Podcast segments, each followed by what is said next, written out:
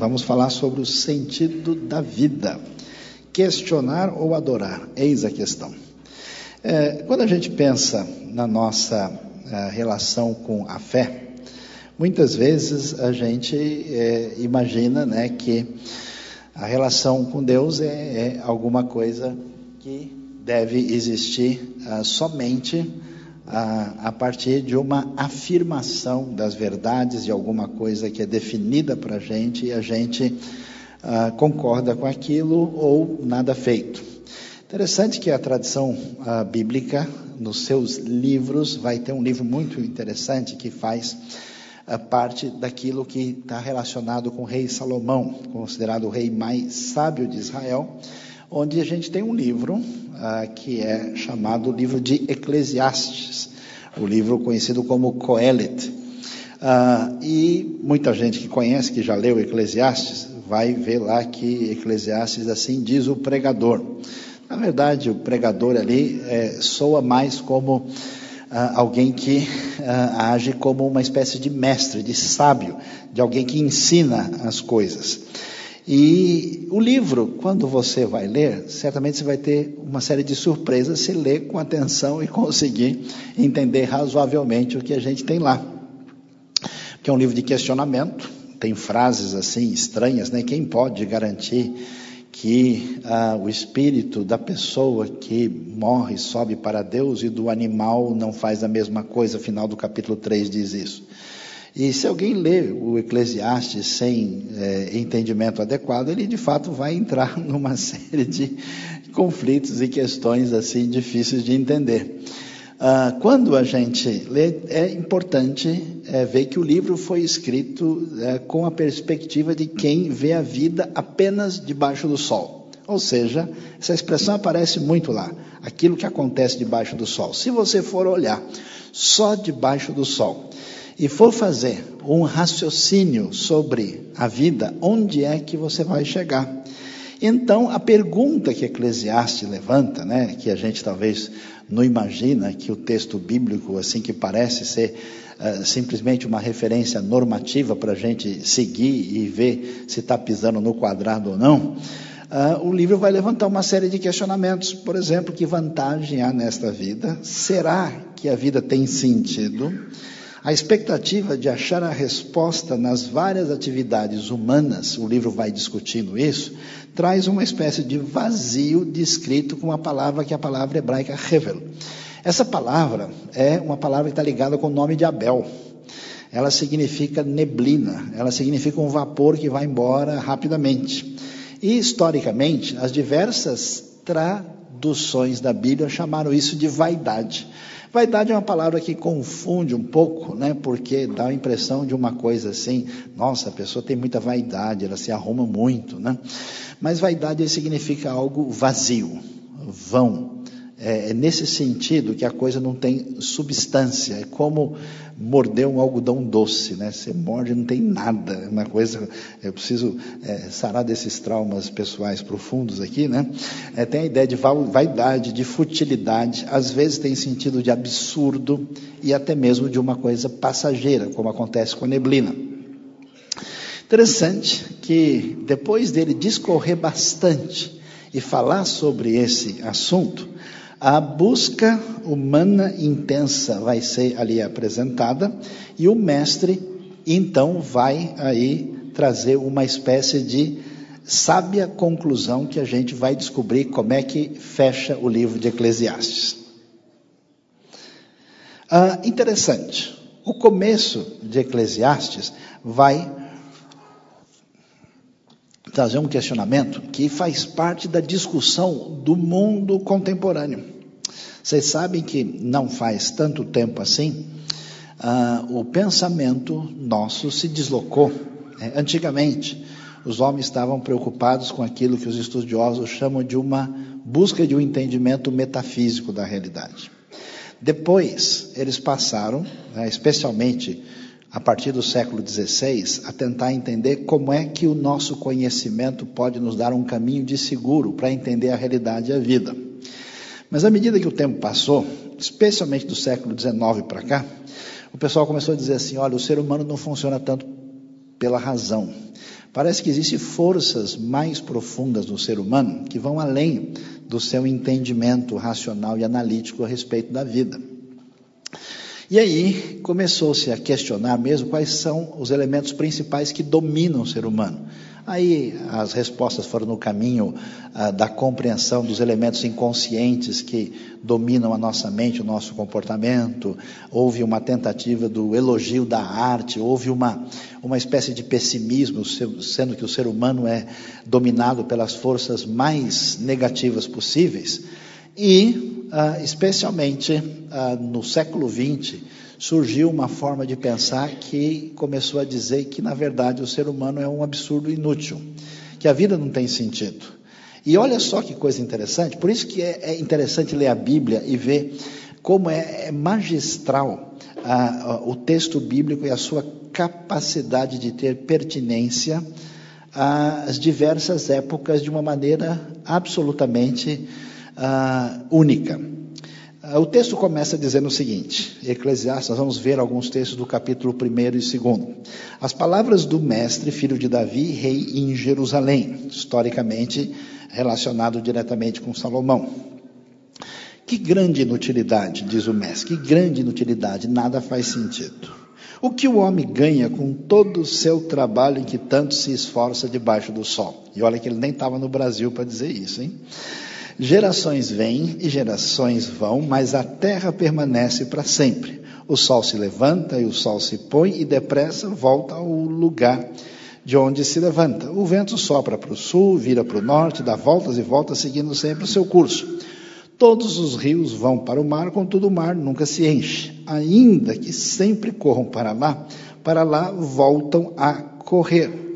Todas as coisas trazem canseira o homem não é capaz de descrevê-las. Os olhos nunca se saciam de ver, nem os ouvidos de ouvir. O que foi tornará a ser, o que foi dito se fará novamente. Não há nada novo debaixo do sol. Haverá algo de que se possa dizer, veja, isso é novo? Não, já existiu há muito tempo, bem antes da nossa época. Ninguém se lembra dos que viveram na antiguidade e aqueles que ainda virão, tampouco serão lembrados pelos que vieram depois deles. Existe a realidade dos chamados ciclos que fazem parte do mundo. E o livro de Eclesiastes começa a dizer: você já reparou que a vida é um vai e volta, né, que retorna, e que há um ciclo e a gente está preso numa espécie de caixa determinista, onde as coisas se repetem o tempo todo, e tem coisa que a gente vê que não tem como mudar. Aliás, sempre foi assim: as gerações vão, elas voltam, tudo é do mesmo jeito. A gente está numa espécie de prisão. Né? Aí temos que achar o prison break, né? precisa achar a saída. Como é que a gente escapa desses ciclos uh, que todas as coisas são canseira e a gente, na verdade, não tem resposta. E esse tipo de discussão começa a se levantar e ele está exatamente a, a, falando o seguinte: como é que uma pessoa que vive exclusivamente debaixo do sol, sem considerar uma realidade além daquilo que faz parte das nossas experiências dos sentidos, como é que ela vai uh, encarar a vida se ela for honesta e sincera? Ela vai prestar atenção nessa realidade cansativa, né?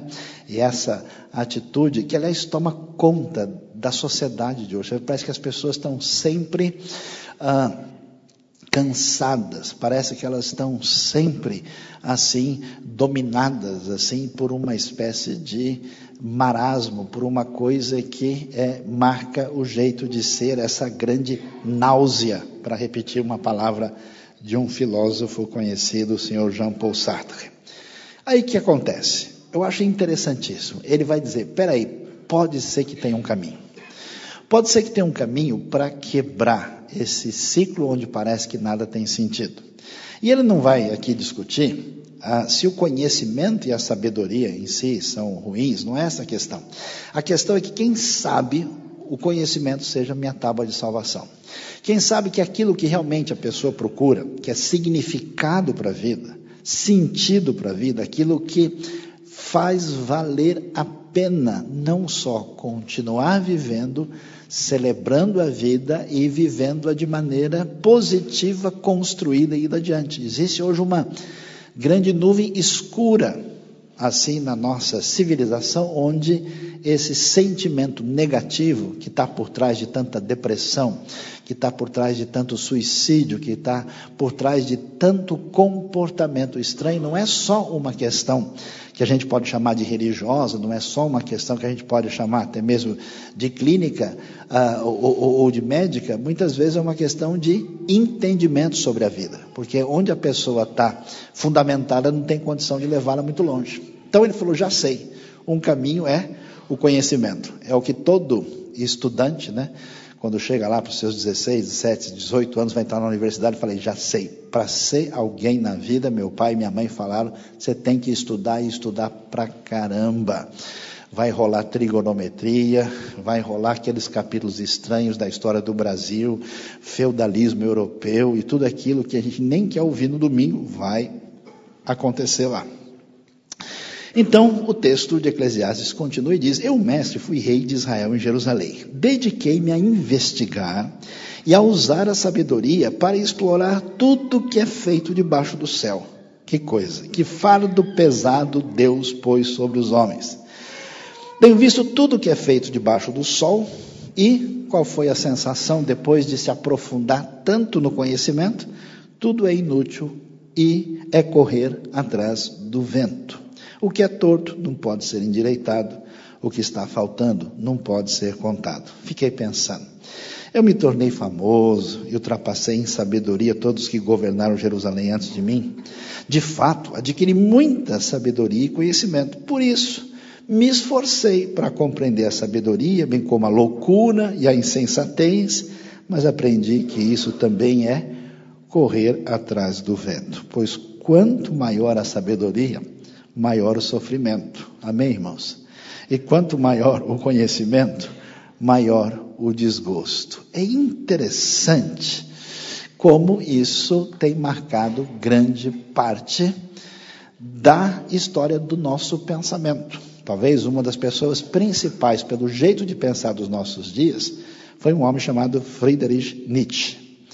E Nietzsche, que era profundamente cético e que rompeu com os principais paradigmas do pensamento que a gente tem na construção da nossa história ocidental, Nietzsche é, chegou a dizer, né, se minha loucura tivesse explicações, não seriam loucuras. Ou seja, o homem que, de fato, inclusive, morre louco, absolutamente assim, desconectado com a realidade. Ah, e grande parte do nosso pensamento caminhou nessa direção. Existe hoje, nos altos círculos de reflexão sobre a vida, uma ideia de que a nossa mente, o nosso entendimento, não consegue dar uma explicação valiosa sobre a vida pela qual vale a pena viver. Isso não quer dizer que o conhecimento é ruim, que a nossa razão não serve. A questão é outra. A questão é quando a gente põe a mente o conhecimento para ler o mundo simplesmente debaixo do sol, para encontrar significado e entendimento sobre a vida, onde é que a gente chega? A gente chega nessa sensação. A sensação que eu corri atrás do vento, eu não consigo fechar as coisas. Eu não consigo chegar no ponto final. E é interessante como Eclesiastes revela o sentimento de uma grande parte de pessoas que se dedica a academia nos dias de hoje. Dá uma olhada só de como é que ele descreve o assunto no capítulo 2. Então passei a refletir na sabedoria, na loucura e na insensatez. Que pode fazer o sucessor do rei a não ser se repetir o que já foi feito? Percebi que a sabedoria é melhor que a insensatez, já está razoável, né? Assim como a luz é melhor que as trevas. Amém. O homem sábio tem olhos que enxergam, mas o tolo anda nas trevas. Todavia percebi que ambos têm o mesmo destino. Ou seja, por mais que um seja um grande especialista, olhando só debaixo do sol, os dois vão para o cemitério depois. Que coisa! Aí fiquei pensando: o que acontece ao tolo também me acontecerá. Que proveito eu tive em ser sábio? Então eu disse a mim mesmo: isso não faz o menor sentido. Nem o sábio, nem o tolo serão lembrados para sempre. Nos dias futuros, ambos serão esquecidos. Como pode o sábio morrer como o tolo morre?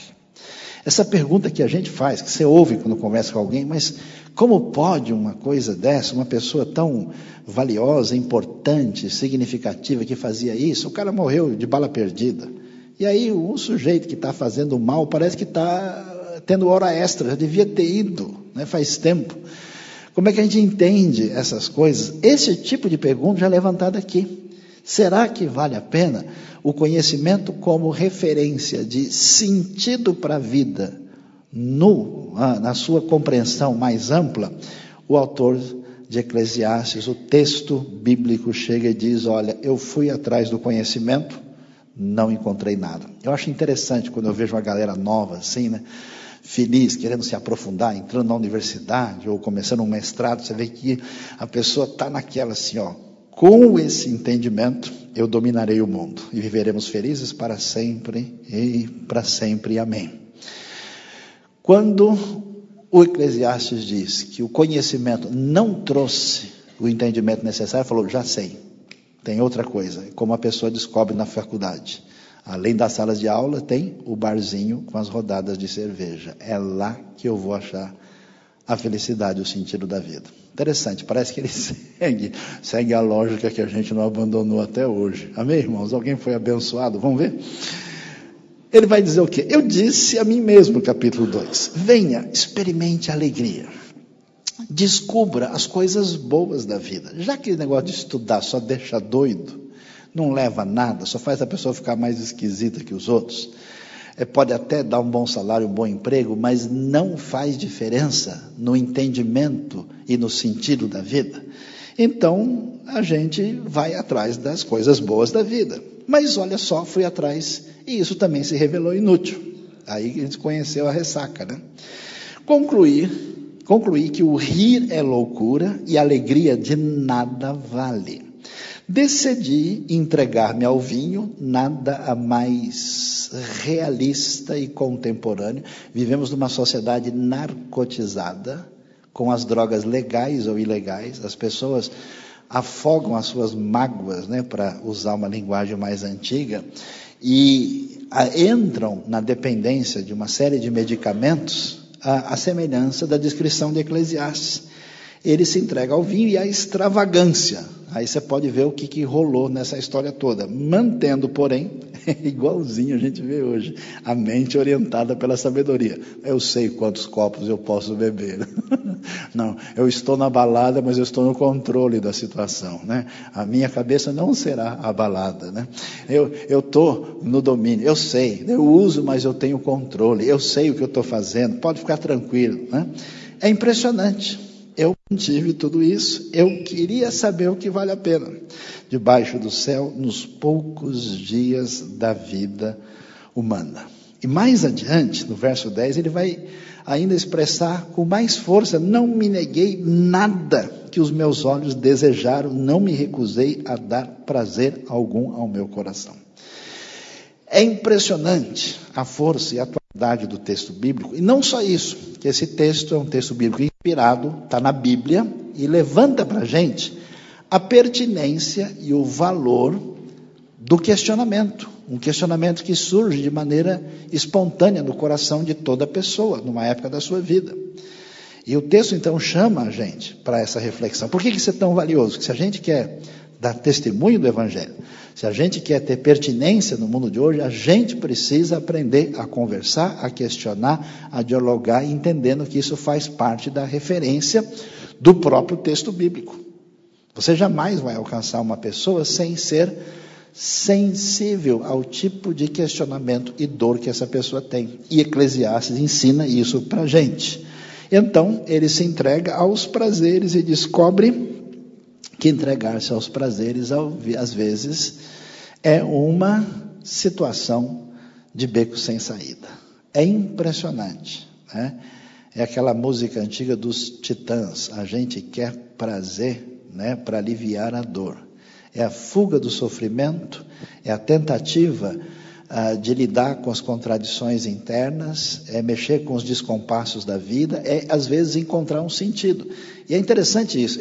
Já viu aquela pessoa certinha, né, que tentou estudar, depois percebeu que isso não ia completar o X da equação? A pessoa fala: sabe de uma coisa? Eu vou cair na gandaia porque não é possível que só eu fique de fora e não aproveite nada. E quantas pessoas na faculdade, ou no momento depois, no momento da vida, desligaram as suas referências, falaram: deixa eu pelo menos aproveitar só para saber como é que é, e vai descobrir que não é. A euforia tem o seu lado posterior. A entrega, aquilo que é chamado de prazer, acaba trazendo uma conta muito elevada mais tarde. E ele descobre isso como, infelizmente, a nossa sociedade está tendo o mesmo tipo de problema.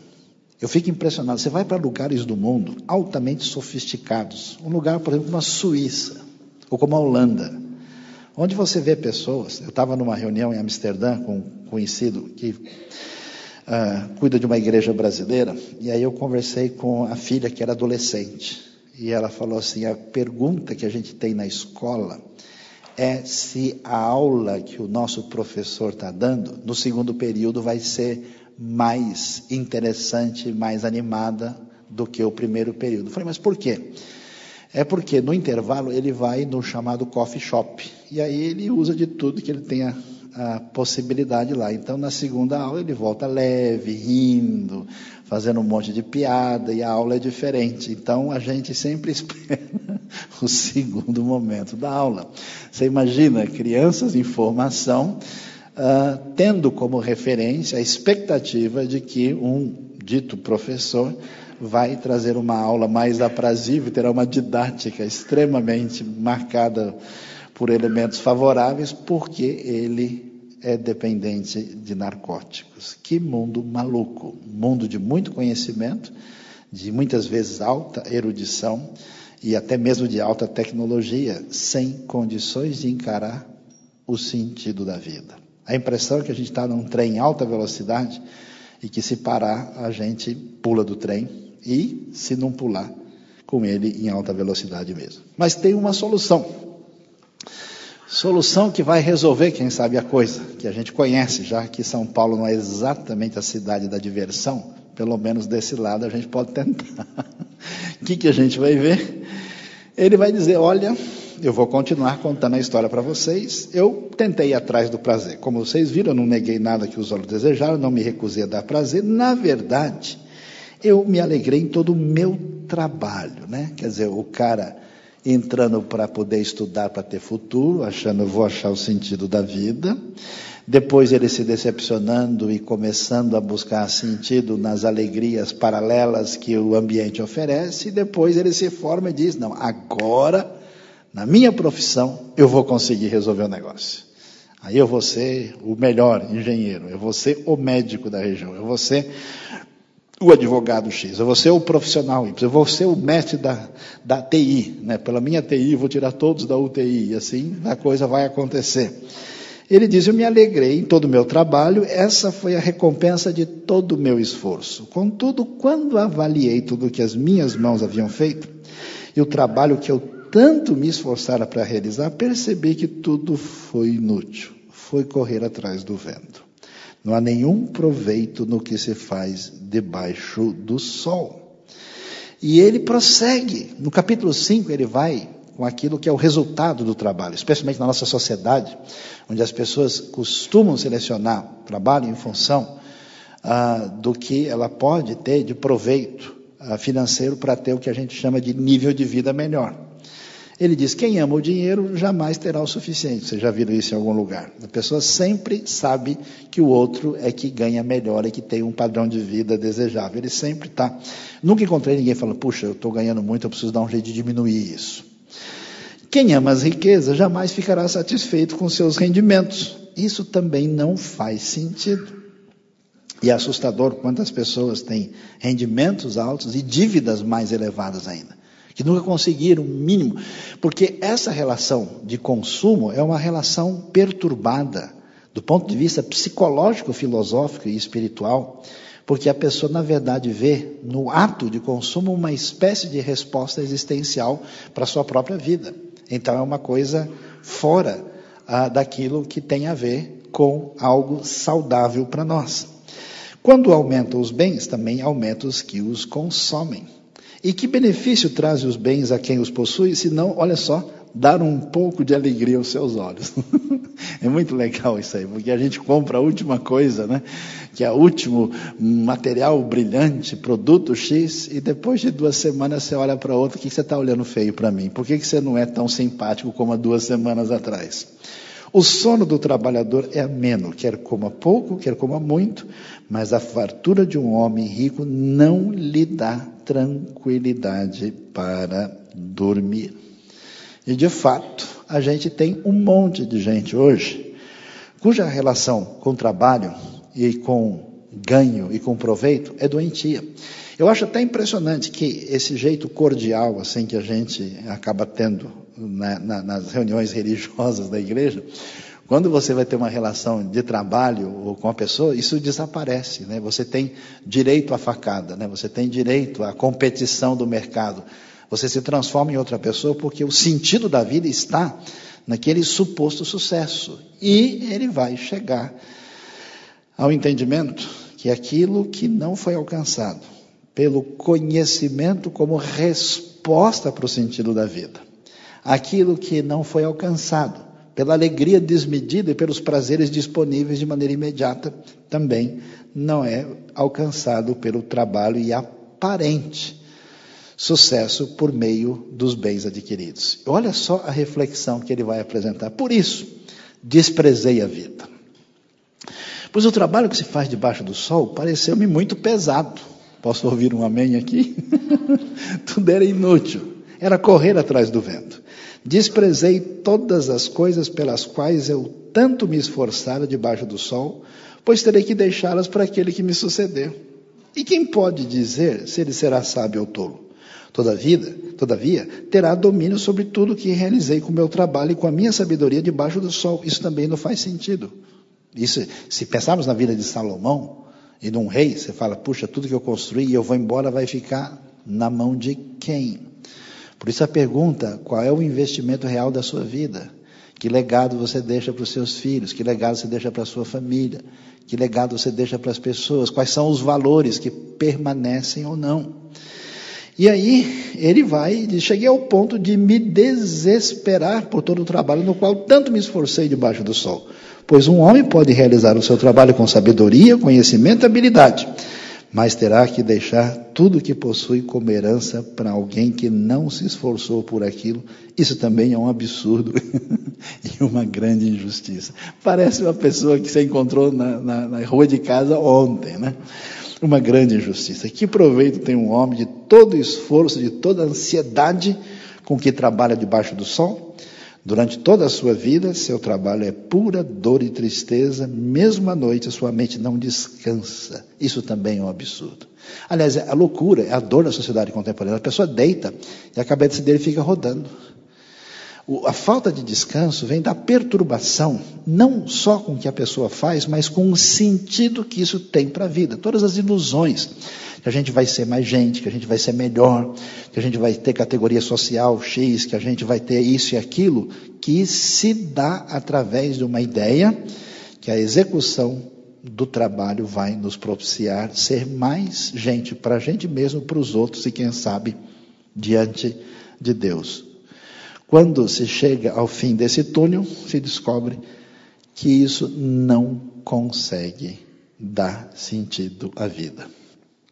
Tão interessante a gente ver que no meio do caminho, o autor de o livro é muito legal. Se eu fosse você, eu lia com atenção. Ele vai chegar e falar: pessoal, o negócio está tão difícil que eu vou dar um tempo aqui vou apresentar para vocês uma solução provisória, enquanto a gente não chega no ponto final da coisa. Ele diz o seguinte: olha, depois de ver que se entregar às alegrias, que esperar do conhecimento, que entender que através do trabalho eu não chego ao sentido da vida, então eu descobri o seguinte: para o homem não existe nada melhor do que comer, beber e encontrar prazer no seu trabalho.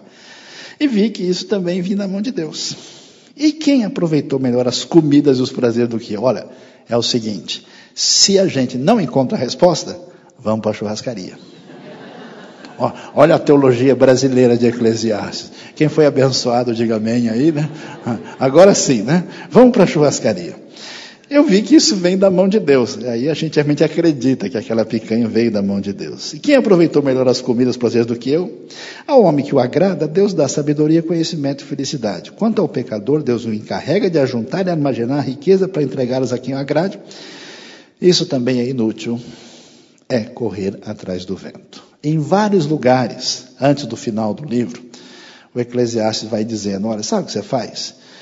É, come bem, viva bem com a sua esposa, vá, empurrando com a barriga, vá levando. Aproveite o que Deus deixou na sua mão e quem sabe vai dar para a gente ir levando. E é interessante que é o que muita gente faz. Gente que desistiu de pensar na vida. Porque pensando no conhecimento separado da referência de Deus, não chega a lugar nenhum. Aí então a pessoa desliga. Fez um monte de bobagem, porque se entregou aos prazeres. Aí diz: Não, nessa roubada eu não entro de novo, porque eu me queimei muito. Ele achou que o trabalho ia ser sua salvação, depois surge o vazio lá dentro. Então ele fala: ó, vamos lá, um futebolzinho, um churrasco, os amigos, ver se o pessoal renova o estoque de piada de vez em quando, para não repetir as mesmas, e a gente vai levando. E aí, finalmente, o Eclesiastes chega no final e vai dizer para a gente o seguinte: não dá para encarar a vida somente debaixo do sol. Se você não perceber que a relação com o Criador, que também é redentor, é fundamental, você não chegará a lugar nenhum. Mesmo que você enriqueça, mesmo que você seja a pessoa mais divertida e alegre que tenha experimentado de tudo, tenha bebido todas, experimentado todas, saído com todas e todas, mesmo que você tenha uma posição importante, tenha um nome X, seja senior aqui, seja diretor lá, seja isso, isso nunca vai encontrar espaço de tranquilidade no seu coração. Eu tenho ficado impressionado na minha vida e a gente conversa com algumas pessoas, é muito interessante. Eu tenho visto gente com um olhar sereno, tranquilo e abençoado, que olhando para a vida da pessoa, você vê que essa pessoa parece que perdeu muito. Mas essa pessoa não só encontrou a dimensão da sua relação com Deus, não só teve o seu coração curado, e teve uma caminhada quando a sua vida teve sentido, porque ela teve sintonia com o Senhor, com o coração da pessoa alinhando o que precisa e na sua vida de serviço ao próximo. Uma vida que abençoa a vida dos outros. Eu tenho visto gente tão bem sucedida, tão destruída, tão marcada, tão arrebentada pelas falsas alegrias, pela construção de um ídolo próprio em torno de si mesmo, Pessoas até que chegam a ser chatas e doentias, porque construíram aquilo que não tem condição de ser sustentado. Porque, na verdade, não são as coisas em si, mas são o que elas significam para a gente.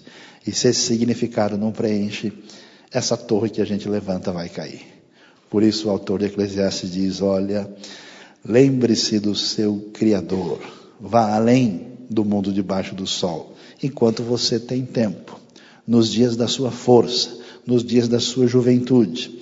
Porque vai chegar um tempo, em tudo que a gente fez, a gente vai colher lá na frente. Se a gente gastou a vida para se divertir, que é o paradigma, que eu vejo uma obsessão hoje por essa cultura da diversão que parece que não deixa ninguém mais feliz na semana seguinte. Se a gente gastou com esse foco, conheço gente, por exemplo, que não, não poupa recursos para tentar dar aos seus filhos a diversão mais cara e às vezes desnecessária possível, mas não tem relação real nenhuma com eles. É impressionante como há pessoas que se afundam num aprofundamento na busca de respostas com um tipo de conhecimento que você vê que vai afundando a pessoa. E quantas pessoas gastam a sua vida para depois olhar para trás e dizer o que foi que eu fiz? Vão chegar os dias difíceis e lá você faz a contabilidade última E para que eles não se aproximem, você venha dizer: eu continuo mais absolutamente cansado, absolutamente sem disposição, não tenho nenhuma satisfação neles. E aí ele vai fechar com chave de ouro e vai dizer o seguinte: de tudo que se ouviu, a gente passeou bastante, a gente refletiu, a gente questionou, e questionar é importante. Questionar faz parte do adorar. Porque Deus deixa a coisa em aberto para que as pessoas sinceras se levantem e façam perguntas. Joguem o jogo da verdade. Não se tornem falsos religiosos, não se tornem pessoas superficiais, irrelevantes, desnecessárias e que levem a vida de fato com uma atitude de seriedade. De tudo que se ouviu, aqui está a conclusão. Tema a Deus.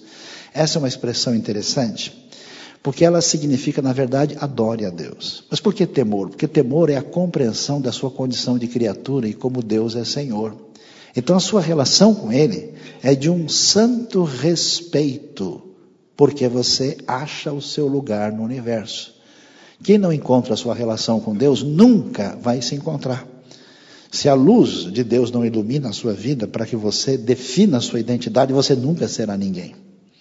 Interessante lembrar das sábias palavras de um bom pensador da área de psicologia, o senhor Viktor Frankl, que dizia: Você nunca vai encontrar sentido na vida se não entrar em paz com o Deus, se você não encontrar significado para a sua vida, o que você faz, você não viver a sua vida com sentido de missão. Se o trabalho que você faz, se o dinheiro que você ganha, se o conhecimento que você adquire, se as alegrias que você tem na sua vida não estão sintonizadas com esse sentimento de missão, o buraco ficará mais fundo. Por isso, ele vai dizer: tema Deus e caia na realidade. Você não sabe de nada. Se você não sabe, quem deu diretrizes sabe mais do que você. Você pode achar que não é tão legal. Você pode achar que você sabe mais do que Deus. Você pode achar que os conselhos dos profetas e dos apóstolos não são suficientes para a sua magnânima e lindíssima pessoa.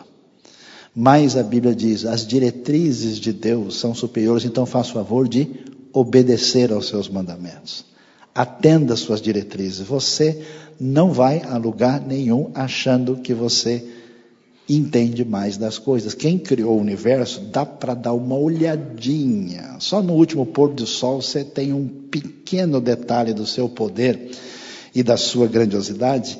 Obedeça aos seus mandamentos. E aí vem a coisa interessante. Tradicionalmente a gente tem a frase, porque isso é o dever de todo homem. Não está escrito isso no hebraico. O texto original vai dizer, porque isso é o todo do homem. É como se diz, isso é tudo o que você deve considerar na sua vida. Por isso, uma melhor tradução, porque isso é o essencial para o homem. Isso é o fundamental para o ser humano. Porque, afinal de contas, a vida em, na qual a gente busca sentido nem vai terminar debaixo do sol. Ela vai prosseguir, a gente vai estar diante de Deus, pois Deus trará julgamento tudo que foi feito inclusive tudo o que está escondido, seja bom, seja mal.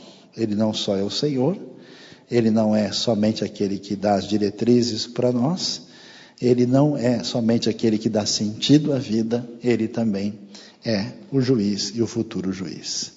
Que Deus nos abençoe nesta manhã e nos ajude a entender que uma vida séria, com responsabilidade, que questiona, é um caminho que a gente deve tomar com relação à nossa vida, se a gente leva a vida e Deus a sério.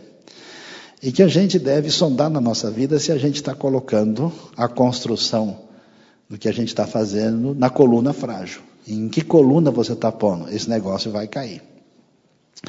E a gente tem que ter a sensibilidade de entender que, em que mundo nós estamos, para que a gente tenha condição de trazer a palavra divina para as pessoas, a salvação em Cristo de maneira adequada. E que a gente deva seguramente entender que nós fomos criados para adorar a Deus, para viver debaixo desse Deus, para temer a esse Deus, porque afinal de contas é isso que foi deixado para nossa caminhada, esse é o todo do ser humano. Deus nos abençoe nesta manhã. Amém?